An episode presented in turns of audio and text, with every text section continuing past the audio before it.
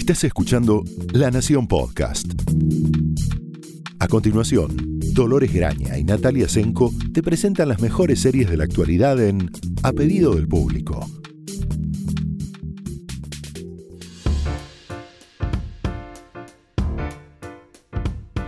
Hola, bienvenidos a un nuevo episodio de A Pedido del Público. Soy Dolores Graña. Hola, yo soy Natalia Tresenko.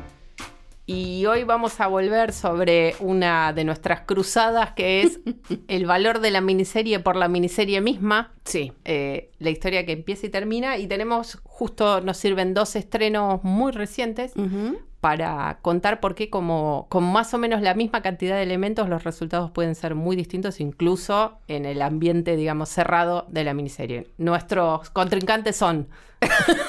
bueno, sí, que en principio, digamos, tienen otro, otras ambiciones, eh, las ambas miniseries, que una es La Directora, eh, recientemente estrenada en Netflix, y otra es Nueve Perfectos Desconocidos, eh, recientemente también estrenada en Amazon. La diferencia, bueno, en el caso de La Directora está completa, son seis episodios, si no me equivoco, y en el caso de Nueve, Perfectos Desconocidos es de entrega semanal. Son diez, ¿no? Son diez en Amazon Prime Video. Em, ¿10 u 8? Bueno, no importa, pero yo vi hasta el 6 igual. Es una producción original de Hulu. Exacto, por ende eh, no llega, eh, digamos, completa. Es, esas rarezas, digamos, de Amazon que a veces tienen series completas, a veces tienen series semanales, a veces son originales, a veces son adquisiciones. Bueno, eh, eso no debería igual importar en el visionado y en el disfrute o no de, de esta miniserie lo que decía de ambiciones distintas es porque, bueno, una tiene, Nueve Perfectos Desconocidos es eh, la misma autora, el, basado en una novela de la misma autora de Big Little Lies, Liane Moriarty. Em, es protagonizada. ocho capítulos. Ocho capítulos. Protagonizada y producida eh, y generada, en, este caso, por eh, Nicole Kidman escrita, adaptada y por eh, David E. Kelly. El mismo adaptador de, eh, de los dos. De Undoing. temporadas de. Y de Undoing también. O sea, viene con seguidilla con Nicole. Em, no con los mejores resultados, claramente. Con en, resultados descendentes, digamos. sí. En términos artísticos. Eh, después, en el elenco está Melissa McCarthy, mega recontra estrella, mega recontra talentosa. Disculpen el mega recontra, pero es así. Eh, Bobby Cannavale, que también es un gran actor. Eh, Michael Shannon, que es un enorme actor. Eh, digo, un elenco que tiene también otros actores jóvenes, por ejemplo Grace Van Patten, que es una actriz que van a empezar a ver en varias cosas, porque además de ser muy bonita, es muy talentosa y además el padre es el director de casi todo lo que ha hecho este, HBO. O sea que. Está Samara Weaving también, que los fanáticos del terror la pueden conocer de varias eh, películas. Ella es muy, muy rápida, digamos, tiene esas es muy buena. Es muy, muy versátil. Es la sobrina, aparte de Hugo Weaving, el señor, el agente Smith de, Exacto. y se parece mucho, vamos a decirlo, para que le identifiquen rápido, a Margot Robbie, la verdad. Sí, es medio salida de esa factoría, tal cual. Australiana, también, igual que Nicole Kidman y que Liam Moriarty. En este caso estamos en el, terreno de la mafia australiana de Hollywood, ¿no? Sí, ah, y nos falta Luke Evans, que también hace un... y Regina King, Regina Hall, perdón, mm. que, que completan el elenco de los nueve desconocidos, más una actriz australiana que en este momento no me voy a acordar.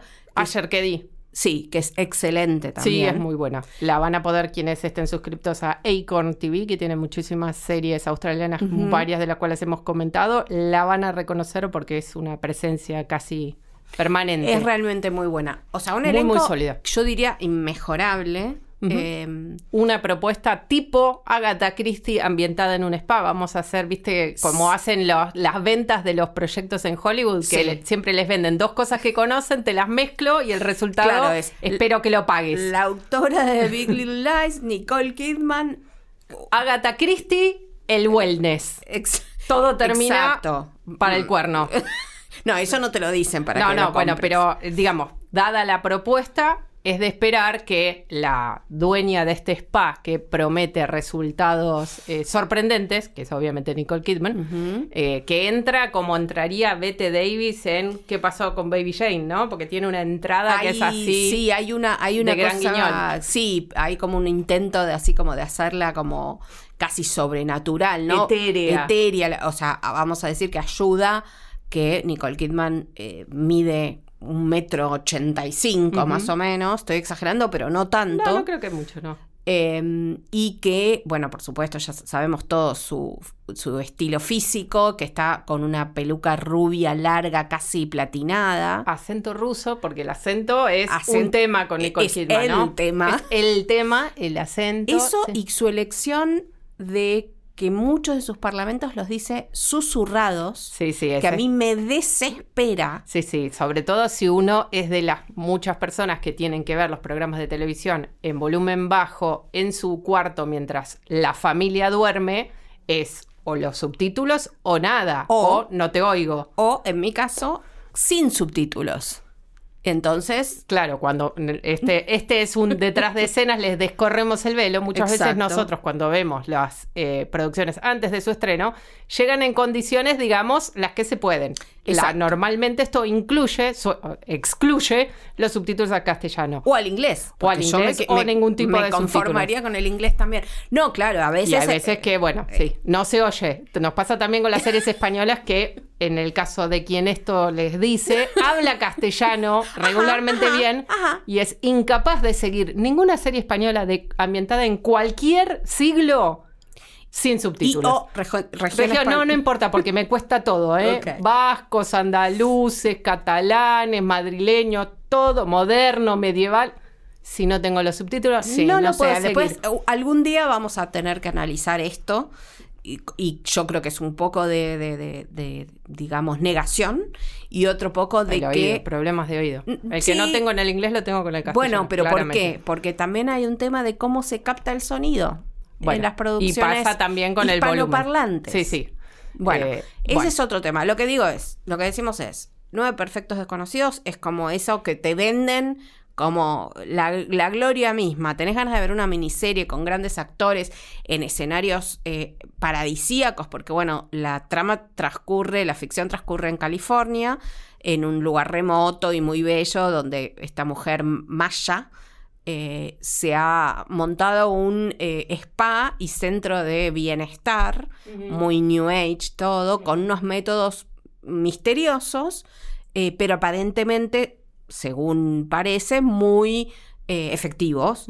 Y, pero en realidad. El planteo es un poco como la isla de la fantasía en el sentido de que llegan, vemos llegar a cada uno, oh, en el inicio de, de, la ficción, vemos llegar a cada uno de estos no desconocidos, un par son familia, otros par son pareja, otros vienen solos, otros vienen solos pero tienen un altercado previo y entonces se conocen antes y se reencuentran ahí. Sí, más que desconocidos, no son nueve perfectos desconocidos, porque eh, se conocen algunos, otros son familia, otros eh, son pareja. Y también juegan, digo, el número tampoco es real porque los nueve son los que llegan, pero en el lugar en sí mismo está Maya y están sus acólitos, eh, entre ellos eh, un, misteriosísimo Yao, creo que se llama, sí, que está interpretado por Manny Jacinto, que era, él, digamos, jugaba a hacer eso, una especie de monje muy eh, misterioso en eh, The Good Place. Acá es algo así de verdad, poco creíble, pero bueno, no importa, es demasiado lindo como para que yo me ponga a criticarlo ahora. Los mejores pómulos del Hollywood actual. ¡Epa! Eh, femeninos y masculinos. Y masculinos. Pero sí.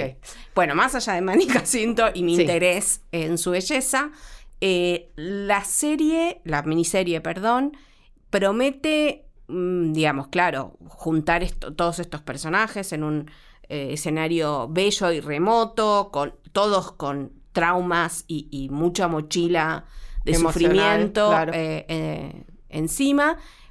Prometía cosas interesantes. Ahora bien, ¿qué pasa? El problema es siempre la ejecución. En los papeles eh, es todo genial. Siempre acá tenemos una línea editorial o, editorializamos acerca de no es bueno para los grandes actores tener las manos demasiado sueltos en los proyectos en los que protagonizan.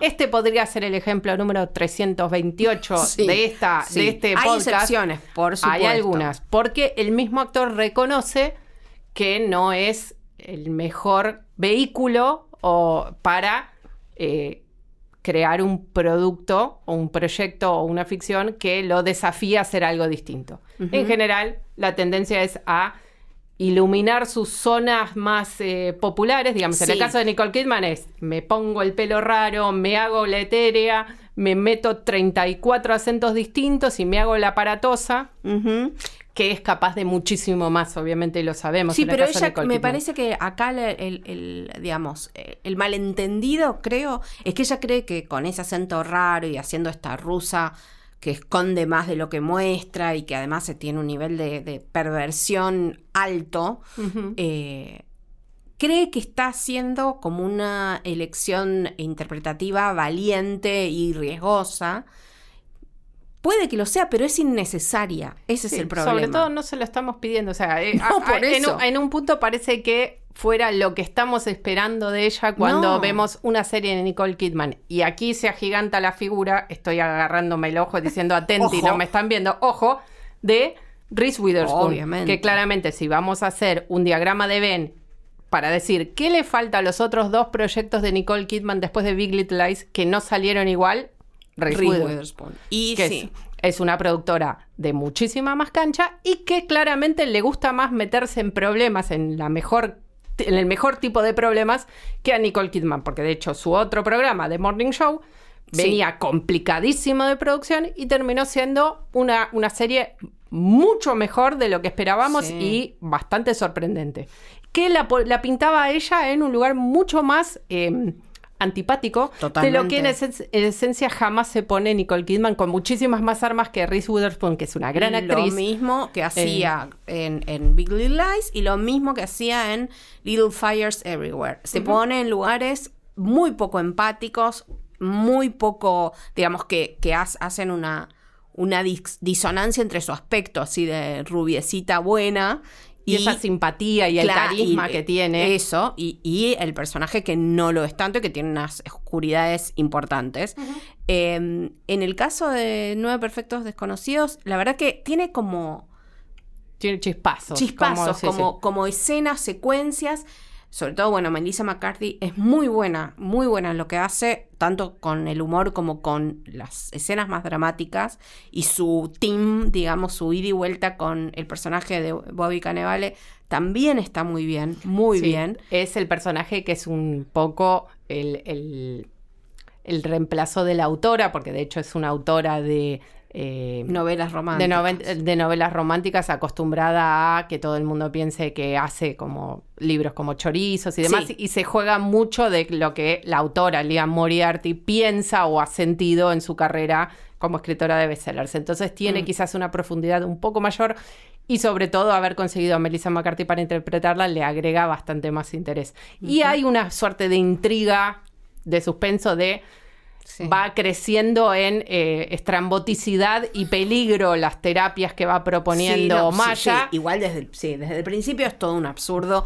Eh, a mí me hace acordar y me incomodaba o me, me, crispaba del mismo modo en que me crispó ver... Em, eh, ¿cómo se llamaba? Bueno, la, la, miniserie documental, en este caso, sobre Nexium. Ah, ok, sí, sí, sí, medio secta, sí, eh, claramente, sí, sí. Eh, digamos, su, el estilo del personaje y lo que va haciendo y cómo tiene esto, ya digo, eh, seguidores que hacen y deshacen según los deseos de ella. tiene algún nivel de manipulación que en ningún momento, como espectador, creo, uno puede llegar a decir, ah, pero mira, es interesante lo que plantea, porque es tan... Nunca te lo crees, sí, sí, es tan maquiavélico en un punto que le falta, si tuviera un, bigote se le estaría retorciendo desde el primer minuto, que uno dice, claro, ¿qué le estás comprando? Y no, tengo ganas, o sea, no, no, no, no me, no me produce intriga el personaje, lo que me produce es rechazo a mí, ¿no? Digo, por supuesto que cada espectador es distinto. Eh, hay que decir también que, bueno, es una producción que se hizo fue creo que la primera mm, ficción televisiva, llamémosle, que em, atravesó la pandemia. De hecho, se filmó todos los lugares paradisíacos de California, son en realidad en Australia, donde transcurre la novela original. Eh, es una especie de eh, eh, lotes que tiene Nicole Kidman en lo que su en inglés dicen allá. compound, ¿no? Claro, es una unos terrenitos que tiene Kidman que prestó y en los que se edificó todos los escenarios de la de la serie, de la miniserie para poder filmarlos ahí y en burbuja, digamos. Claro, porque ese están ubicados, digamos, en un en, en el sur de de Nueva Gales. En, de Nueva Gales del Sur. Exacto. Eh, en un pueblo eh, de playa. O sea, que nada, pobre Nicole que tuvo que pasarse unos, unos meses en... Vénganse. En su, en su pueblo. Claro, vénganse a hacer la cuarentena conmigo. No su pueblo natal, sino su pueblo porque lo compró, básicamente. Bueno. Bueno, y pasemos a un ejemplo virtuoso. Y acá hay que hacer el paréntesis que eh, a diferencia de, Nueve Perfectos Desconocidos, la directora, que es la otra miniserie de la que les vamos a hablar, tiene muchísimas menos ambiciones de hablar acerca de eh, nada trascendental más que, bueno, es una serie, es una miniserie perfecta para los fanáticos de la literatura, número uno, porque van a encontrar su creadora, Amanda Pitt, que es una actriz de muchísimo talento y considerable talento como dramaturga. Ya acá, de hecho, en Argentina se estrenaron algunas obras suyas. Sí. Eh, que estudió. ellos dirían inglés, nosotros diríamos literatura. Eh, y hay muchísimos chistes de que van a saber eh, apreciar los académicos o los que 24 o 25 que son así fanáticos de Chaucer y hacen un chiste con la comadrona de Bath y son muy buenos los chistes, por cierto. Pero no pasa nada si, si no se agarran, pero se agradece el trabajo minucioso de retratar la vida académica, sobre todo la vida académica en el sentido norteamericano, que es muy distinta a la de aquí.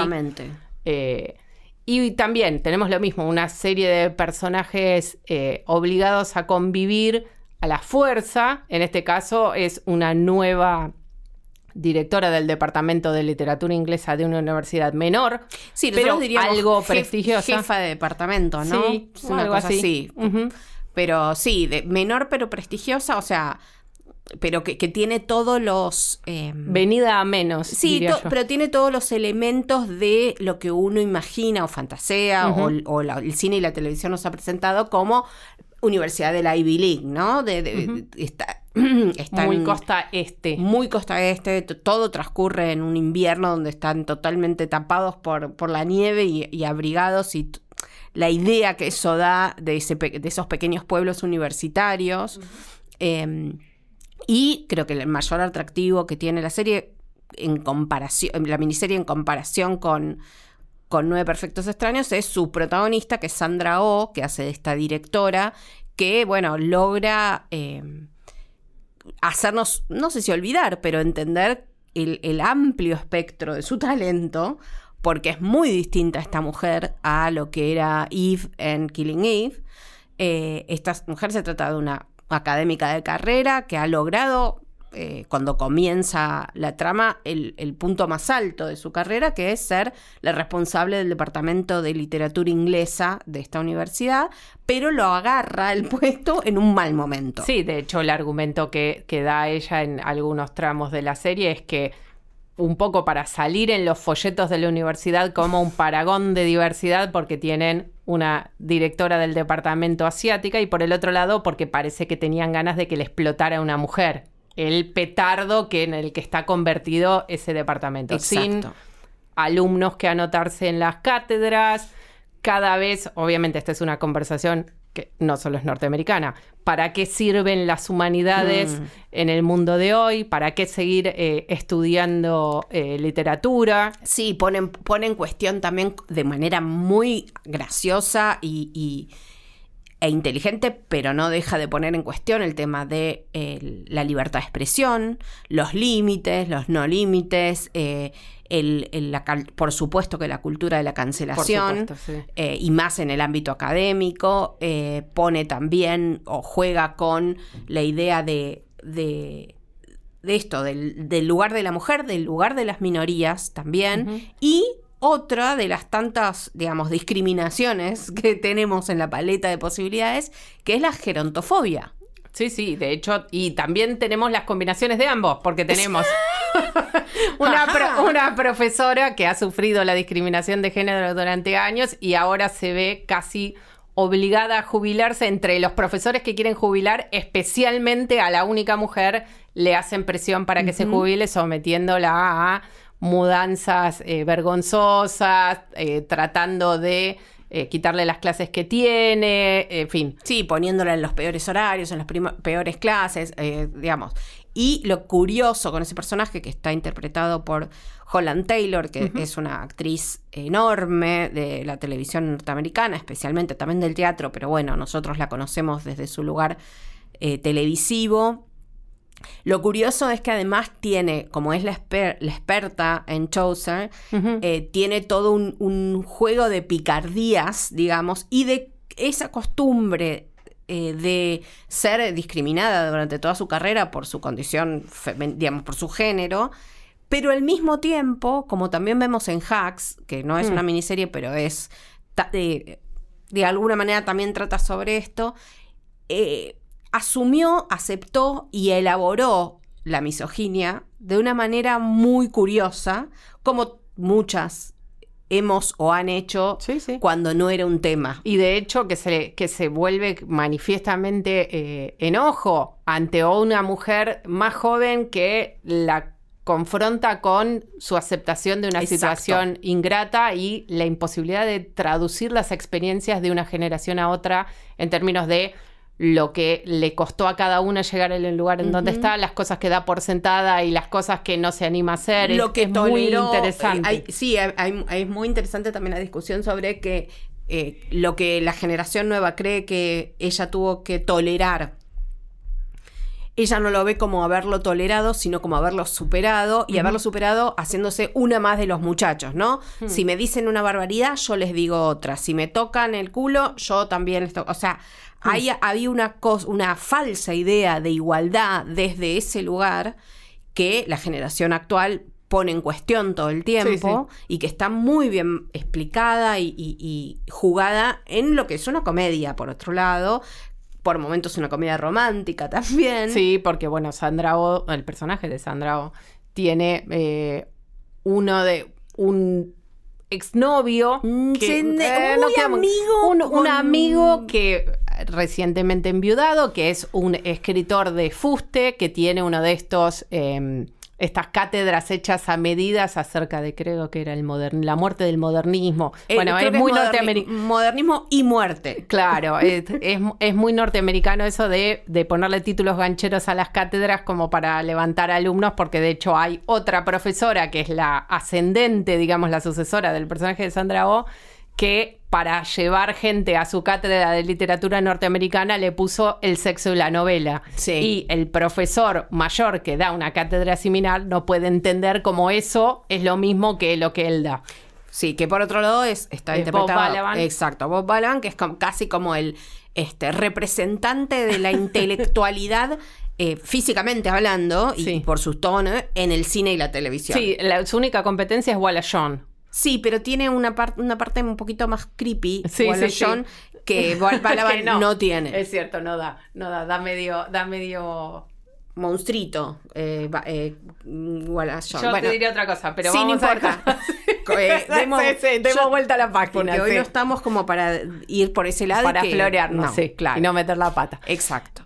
Eh, bueno, lo que tiene eh, la directora, a diferencia de Nueve Perfectos Desconocidos, es una historia muy pequeña acerca de precisamente la directora y cómo primero descubre qué es lo que tiene que hacer para sacar la universidad adelante y qué es lo que tiene que hacer ella dentro de la universidad, que no es necesariamente lo que parece al principio y por el camino se dan varias situaciones interesantes, dramáticas, tanto con este profesor como con la gente que era antes sus colegas y ahora la miran diciendo solucioname este problema y ella no tiene absolutamente ninguna respuesta, tiene una relación bastante conflictiva con su hija adoptiva.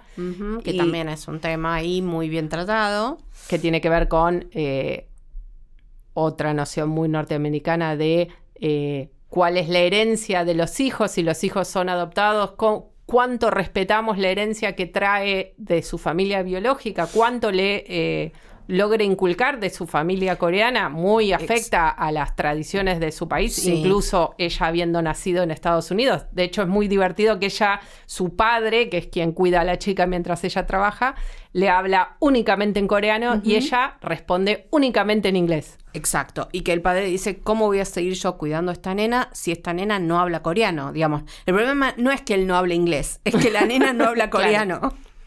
Eh, como que hasta activamente rechaza hablar en coreano y la ves pasar con eh, disfrazada de Frida Kahlo y demás, y para el padre coreano esto es como si viniera de Marte. Claro, bueno, ahí sí hay toda una idea también con esto de la herencia y demás, de que la nena eh, tiene el nombre de su abuela ya fallecida, obviamente un nombre coreano, y que se niega a responder a ese y nombre. Usa un, usa un apodo porque no quiere saber nada. O sea, es, digamos, tiene muchas aristas.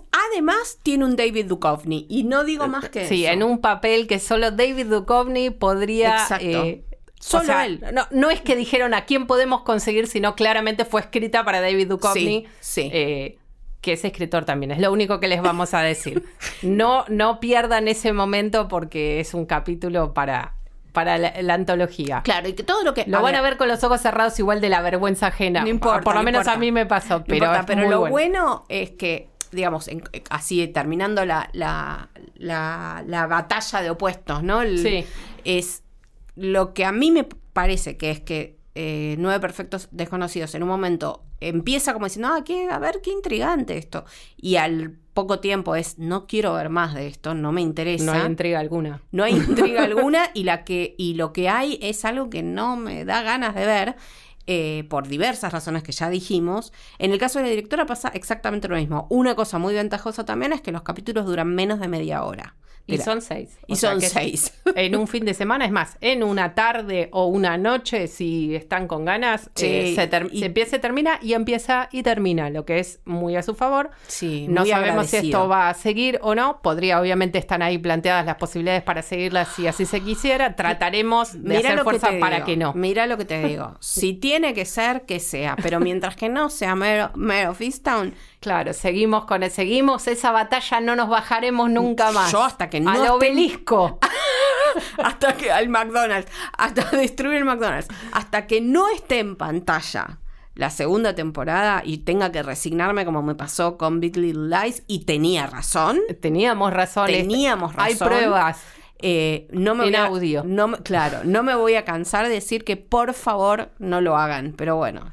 Después de los semi igual vamos a ver la verdad de las cosas. Vamos a separar la paja del trigo. Ponele. Eh, queríamos decirles antes de cerrar, ah, queríamos convocarlos. Este es nuestro episodio número 74. Para el próximo episodio, que es el número 75, queríamos hacer algo un poco distinto para festejar que hemos sobrevivido ustedes y nosotros 75 episodios. Y como seres humanos también. Sí, eh, claro.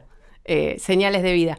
Em, y pedirles que nos escriban, vamos a, en nuestras redes sociales vamos a hacer un posteo especial para que ustedes puedan contestar y tenemos ganas de hacer una suerte de eh, consultorio sentimental de, de la tía televisión, en donde responderemos a las preguntas que ustedes quieran hacernos en principio sobre el mundo de las series. No, no, no, en eh, principio podemos, podemos irnos también por el, por el, para cualquier lado, como al churrete nos vamos seguido. Puede ser que nos vayamos al churrete, pero decir churrete. hagan, eh, háganos las preguntas que quieran y vamos a tratar de responder todas en el próximo episodio de manera de devolver a la comunidad todo lo que nos ha dado. Eso, sí, dudas, eh, cuestiones y críticas se aceptan también, o sugerencias, como nos ha pasado. Sugerencias, eh, podemos hacer un ping-pong de respuestas, quién es peor, lo que ustedes, lo que ustedes digan, qué veo entre esto y esto, qué nunca tengo que ver, lo que a ustedes se les ocurra, siempre cuanto más venenoso, obviamente más nos divierte. Obvio. Sobre todo porque la maldad corre por su cuenta y no por la nuestra para variar. Y porque nosotros tenemos también para repartir. Sí, sí, sí. Bien. Así que con esta consigna los dejamos hasta la próxima vez. Hasta luego.